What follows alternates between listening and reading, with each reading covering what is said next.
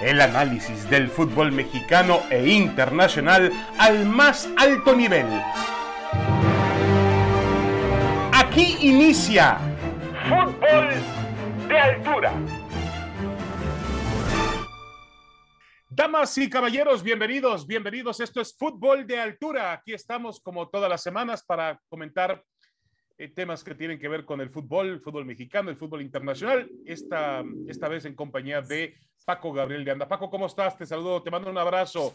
¿Cómo estás? Igualmente, igualmente, bien, David, igualmente, un gusto saludarte. A ver, Paco, la pregunta es directa porque el, el, la polémica se mantiene después de lo que fue la fecha FIFA, que la verdad fue una fecha FIFA decepcionante para la selección mexicana de fútbol, perdiendo contra Estados Unidos en Cincinnati, perdiendo la noche del martes en Edmonton contra la selección de Canadá y sobre todo no mostrando una condición futbolística. Más allá de los resultados, México no jugó bien al fútbol en ninguno de los dos partidos. Y no es que la situación se le complique en cuanto a, en cuanto a la clasificación al Mundial, porque eh, ahí está, entre los tres, cuatro primeros y peleando muy cerca de Canadá y de, Estados Unidos, que, que, son sus, los equipos que le vencieron en, esta fecha FIFA. Pero, ¿cómo deja parado a Martino y al Tri esta fecha FIFA? Un gusto saludarte, David, antes que nada. Mira, muy mal, muy mal, porque si bien es cierto que, que la selección va a ir al Mundial, sí es una llamada de atención y sí es, digamos que un creo que un, una, una, un cúmulo de situaciones que te dan a entender de que no está manejando bien el tema de la federación de la selección. Para mí el Tata Martino está un poquito alejado de los jugadores, no está tan involucrado con ellos, por momentos lo veo rebasado, eh, ya se le ven sus declaraciones cierto nerviosismo. Eh, lo de menos sería decir, bueno, que traigan a otro, como ha sucedido en muchas ocasiones, pero yo no creo que sea el ideal en un proyecto de serio de fútbol, no es el ideal. Y sí es cierto, puede venir otro y, y, nos lleva a cuartos de final. Está bien, pero hoy está el Tata. Yo creo que es un momento adecuado para corregir muchas cosas. Creo que hay futbolistas que ya no te van a dar más con la selección y quedó comprobado en estos partidos. Creo que el Tata Martino no ha buscado en otros jugadores o no les ha dado la confianza o no se ha acercado a ellos. Y también creo que el Tata Martino, yo te diría, David, que el puesto de seleccionador uh -huh. nacional se, toca, se, se toma como un, a una persona intocable, ¿no? ¿Cómo le voy a decir a la Volpe ciertas cosas? ¿Cómo le voy a decir a Aguirre ciertas cosas? ¿Cómo le voy a decir al Chepo? ¿Cómo le voy a decir al Tata Martino? Pues les tienes que decir, pues les tienes que decir, no les tienes que decir cómo jugar, pero sí tienes que decirles, oye, no vas a ir a ver a los de Europa, oye, ya platicaste con el Tecatito, ya hablaste personalmente con Vela, ya hablaste personalmente con el Chicharo. En México no nos sobran futbolistas el hecho de que no venga Arteaga, un futbolista que está en Europa y que es titular en su equipo en Europa, y que no lo llame, en una lateral izquierda que, que, que, que no tienes en el, en el, actual equipo mexicano, uh -huh. llama la atención. Lo del Chicharito, pues yo no sé qué tan grave sea como para que no lo llames, porque al final, si es un tipo de carácter, de personalidad, yo, yo creo que todos han dejado de hacer cosas, estamos a tiempo para corregir, pero no con estos mismos jugadores, David. Yo creo que sí vas a tener que echar mano de otros futbolistas.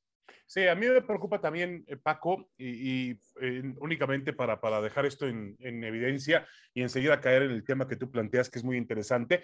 A mí también me parece que el Tata Martino tiene poca eh, o casi nula autocrítica y eso me preocupa porque sí, de acuerdo, yo, de acuerdo. yo, yo, yo, yo, a mí me gustan los entrenadores con autocrítica. Mira, por ejemplo, Javier Aguirre, que es un maestro, un, hombre que dirigió a México en dos mundiales y que dirigió en Europa, pues siempre tenía una autocrítica y, y, siempre decía, a ver, yo me equivoqué, yo hice esto, y a veces hasta consentía un poco al futbolista y, y le quitaba esa responsabilidad y decía, el del error fui yo, los jugadores de fútbol no hicieron absolutamente nada, aunque supiéramos que obviamente es una culpa compartida, pero Martino parece ver otra, otra cosa. Se equivoca declarando después del partido de Cincinnati.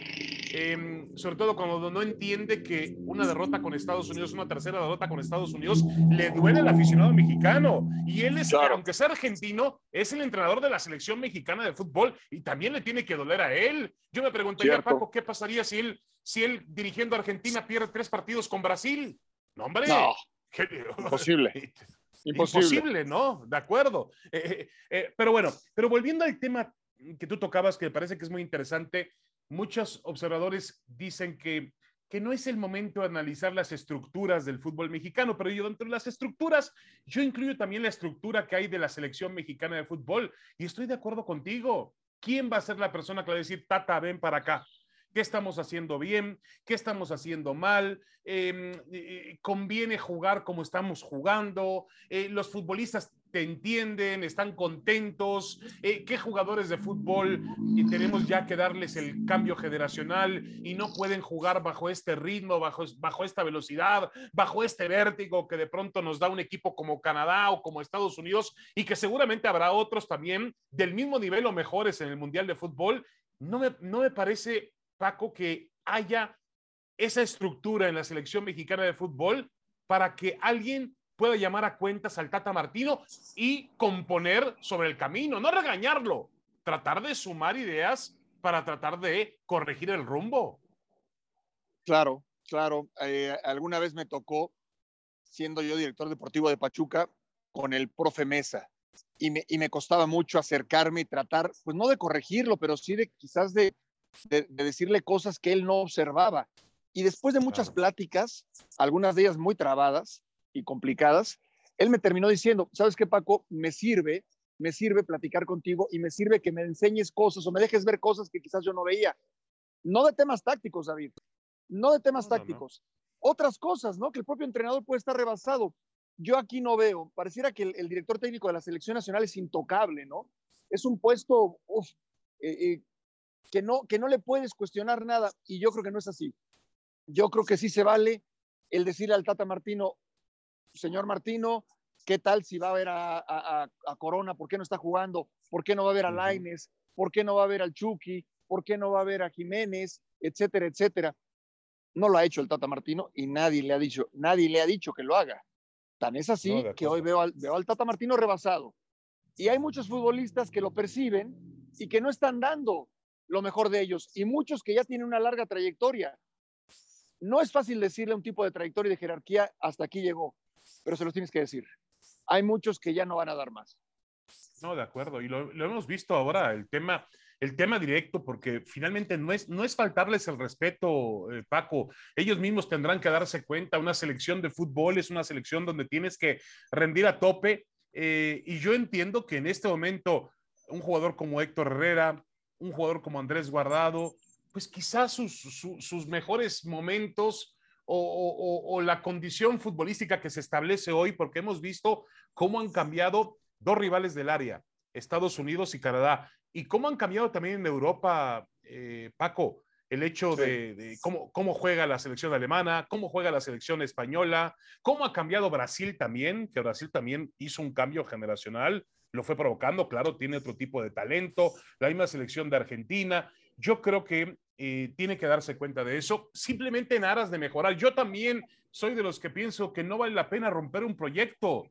Es lo último que tienes que hacer, es la última alternativa, es la de emergencia, como en su momento se hizo, obviamente, cuando pues se escapaba la eliminatoria, con el tema de Sven Gonar Eriksson, con el tema del Chepo de la Torre, con no sé si con el tema de Tena o de, o de Bucetich, pero no es el momento de cambiar de entrenador, pero sí es el momento de juntarnos digo, nosotros no, pero el señor Martino, juntarse con los dirigentes, con personas que saben de fútbol mexicano, que tienen experiencia, e intercambiar puntos de vista. Yo creo que él, mira, un día, la única vez que tuve oportunidad de, eh, ahora que en su etapa como seleccionador nacional, de eh, ver a Martín un día, em, estaba dentro de un grupo de periodistas que le estaban proponiendo, eh, Paco, un intercambio, ¿cómo se le llama eso? Una, una mesa en la que pudiéramos sentarnos cada 15 días o cada mes. Maravilloso, sí, maravilloso. Y cambiar puntos de vista. Pero él me dijo,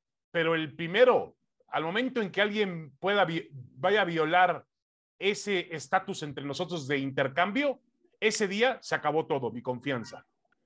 Eh, eh, es decir, es un tipo que acepta ese tipo. A mí me pareció fantástico. Ah, mira qué interesante. No, no lo había visto con ningún entrenador mexicano reunirse con un grupo de periodistas a charlar y a intercambiar puntos de vista, pero nada se podía publicar, nada, nada podía salir de esa reunión. Yo creo que es un tipo abierto a ese tipo de, de, cuestiones. Sí, yo, yo me ha tocado, sí, coincido.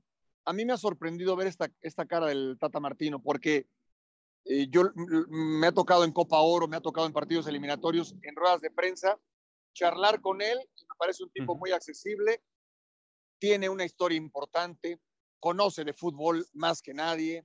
A mí esta cara del Tata Martino, no sé a qué se deba, me sorprende.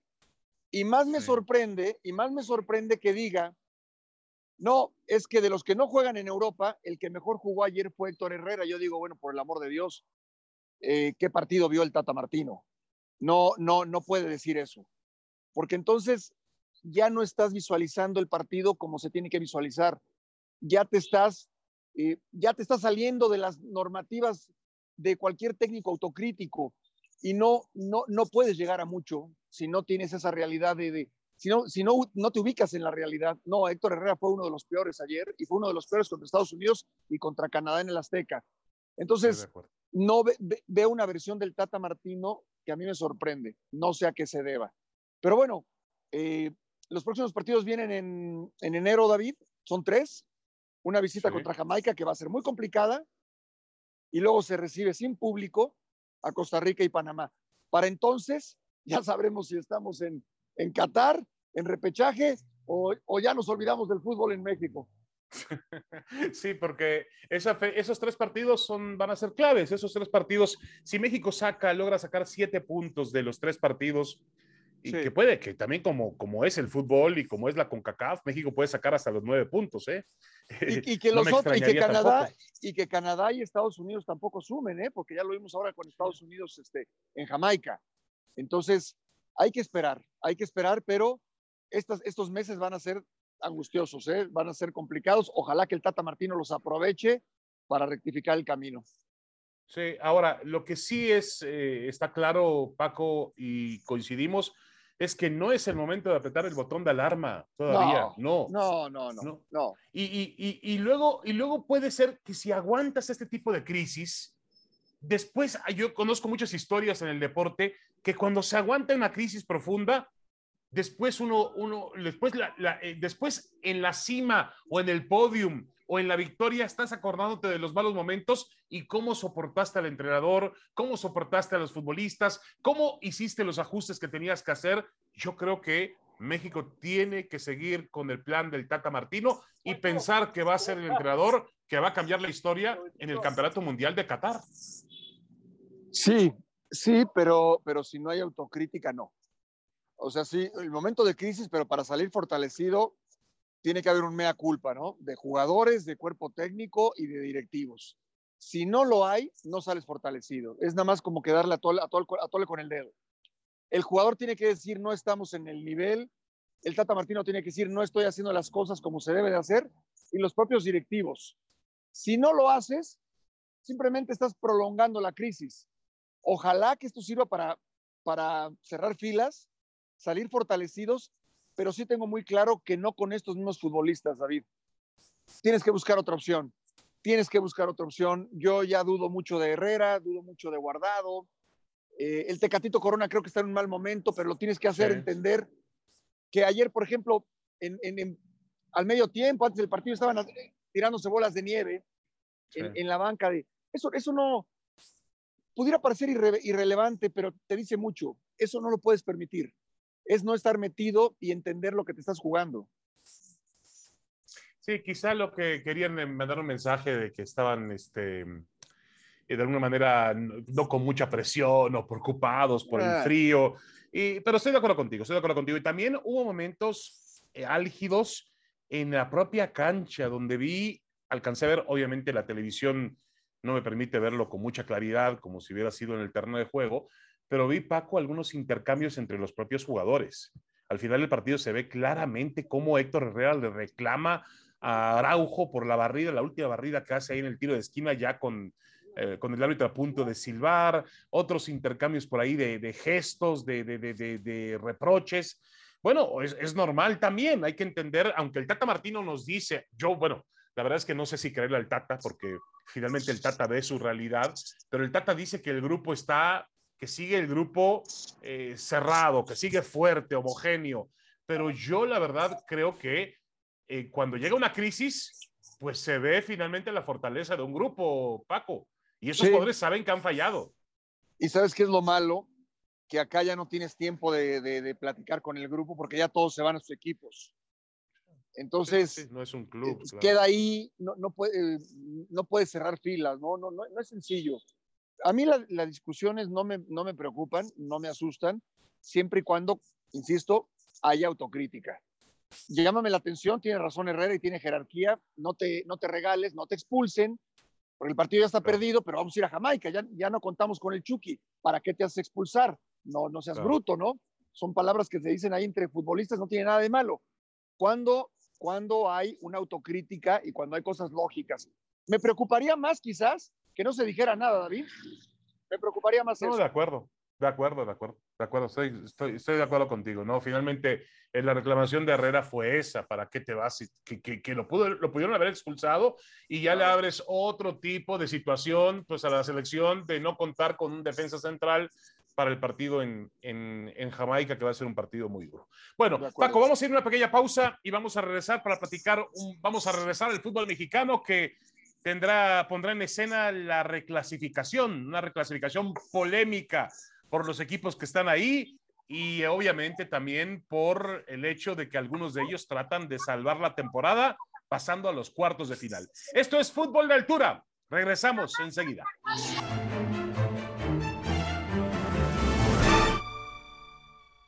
Damas y caballeros, regresamos a fútbol de altura. Estamos junto con Paco Gabriel de Anda comentando temas del fútbol. Dejamos atrás la fecha FIFA, eh, a la selección mexicana de fútbol para, vamos, para concentrarnos en lo que será el fin de semana de reclasificación. Creo que yo no sé si, el, si regrese, si realmente tengamos oportunidad de ver buen fútbol, si sea una oportunidad para ver lo que no vimos durante el torneo regular. Lo que sí me queda claro, Paco, es que habrá morbo, porque es una eliminatoria una sola noche, a matar o morir. Si el empate prevalece, no se va ni a tabla ni a ninguna otra condición más que a los penaltis y eso nos dará dramatismo. Eh, habrá morbo, habrá drama. Espero que no haya especulación a esta altura del torneo, pero te pregunto, ¿tú qué esperas de la reclasificación, Paco? Sí, quizás, quizás el Santos San Luis puede ser el más disparejo, ¿no? Después el, Toluca Pumas, inclusive Puebla Chivas. Eh, todos los partidos de recalificación, yo, yo los veo realmente Cruz Azul Monterrey, ni qué decir. Eh, me gusta, me gusta el formato. Yo entiendo que se dice que al haber más equipos eh, se presta a que, a que haya más eh, mediocridad y puede ser. Esa es una forma de ver las cosas, pero ya que está, a mí me agrada, ¿no? Porque si le exiges, es matar o morir, futbolísticamente hablando, y, van a ser buenos partidos. Eh, yo creo que pueden haber sorpresas, creo que pueden haber sorpresas. Yo no veo ningún favorito, ningún favorito salvo el de Santos contra San Luis, ahí sí lo veo un poquito más disparejo. Correcto, el, partido con el que inicia este sábado la, la reclasificación, Santos parece gran favorito sobre el equipo de San Luis. Ahora el tema de Chivas. Chivas va a Puebla. Hemos hablado una y otra vez del nivel que tuvo el Guadalajara, del cambio de entrenador, del interinato que se convirtió en algo más con Marcelo Michel de Año, el nivel de los futbolistas de Chivas. Em, ¿Qué esperas del Guadalajara en Puebla? ¿Ves al Guadalajara con la capacidad de ir a Puebla a ganar el partido y meterse a cuartos de final? Sí, David. Y te voy a explicar por qué. Cuando ya estás prácticamente ¿no? desahuciado, ¿no? Y, la verdad es que, con todo respeto, lo voy a decir también eh, que puede ser un tema de vida. Y, y te una segunda oportunidad, caray, vas a todas. A Chivas, bueno, se le criticó lo de Leaño, se les criticó todo. Eh, los íbamos a matar si no calificaban contra Mazatlán y califican. Eso es un aliciente. Y encima tienes 10 días para trabajar. Yo creo que Chivas va a dar cara, ¿eh? Yo creo que Chivas va a presentar una versión que no hemos visto. eh, por una u otra razón. La certeza del dueño que dice, este es mi director deportivo y este es mi técnico. Les guste o no les guste, Ricardo Peláez y Leaño se quedan. Quizás hacia afuera no gusta, hacia adentro el mensaje es muy claro. A ver, señor futbolista, aquí ya no te puedes hacer tonto. Aquí ya no te puedes ser tonto. Estos señores se van a quedar y el que se va a ir eres tú. Ya no es Bucetich, que todos le, dijeron, le dijeron de todo y se va a ir Bucetich y el futbolista sabía que se iba a ir Bucetich. Se quedan el director deportivo y el técnico. Yo sí veo futbolistas comprometidos y sí le pueden dar una sorpresa o un susto a Puebla, que también hay que decirlo, lo del Arcamón es un gran trabajo, porque con un equipo con ausencias, bueno, con, vendieron prácticamente a sus jugadores más importantes, puede dar pelea también. Entonces, sí. va a ser, va a ser un gran partido. ¿eh? Yo creo que va a ser un gran partido, mejor de lo que esperamos. Sí, de acuerdo. Yo creo que, que el Guadalajara también ha tenido el tiempo, como tú dices, le, le, dio más oportunidad de trabajar, que eso es importante para Marcelo Michelaño, trabajar con su equipo. Vamos a ver si, le, si el, algo que, de lo que careció mucho el Guadalajara fue de, de, de goles, de contundencia pero en cualquier momento la pueden recuperar. Vamos a ver si la tienen también contra el conjunto de Puebla. Yo veo ligeramente favorito a Puebla porque juega en casa, pero muy, muy ligero. ¿Estás de acuerdo conmigo, eh, eh, Paco? Es decir, veo un partido muy parejo. Cualquier cosa puede pasar. Sí. Sí, sí, sí puede ser. Yo, yo también así, si me dices un porcentaje ligeramente favorito a Puebla, no, no descarto para nada lo de Chivas, para nada. Correcto. Ahora, eh, el Guadalajara, para terminar con la serie Chivas contra Puebla, el Guadalajara salva la temporada, Paco, metiéndose a cuartos de final, metiéndose a liguilla. Pues no, no, no salva la temporada, pero sí justificas entonces la llegada de Leaño. O sea, porque así es el fútbol. Porque así es el fútbol. O sea, no se justificaba si lo eliminaba Mazatlán. Hoy si le gana Puebla y se mete a la liguilla, pues pues sí puedes entender, ¿no? De alguna manera no queda tan, tan, eh, tan desprotegido o desprotegida la, elección, ¿no? La decisión que se toma. Eh, no, no, no, digo, tampoco creo, tampoco veo a, Chivas peleando por el título de ninguna manera, pero, pero hay que ver, ¿no? Si eliminas al Puebla y, y, hay que ver, porque el fútbol también es de momentos, hay que ver cómo aprovechar los equipos estos 10 días. Hay muchos equipos, por ejemplo, América, que, se les va a hacer muy largo, ¿eh? Ya tiene otro lesionado, que es Aquino, por ejemplo. Sí, sí, eh, y, Ochoa, llega, Ochoa llega desanimado eh, y todavía tienen que esperar un rato más a que se juegue la liguilla con ellos. A, la América le puede tocar un rival muy complicado. Entonces no puedes, no puedes dar por seguro que va a ganar un equipo ni puedes descartar a ninguno. No, estoy de acuerdo, estoy de acuerdo contigo.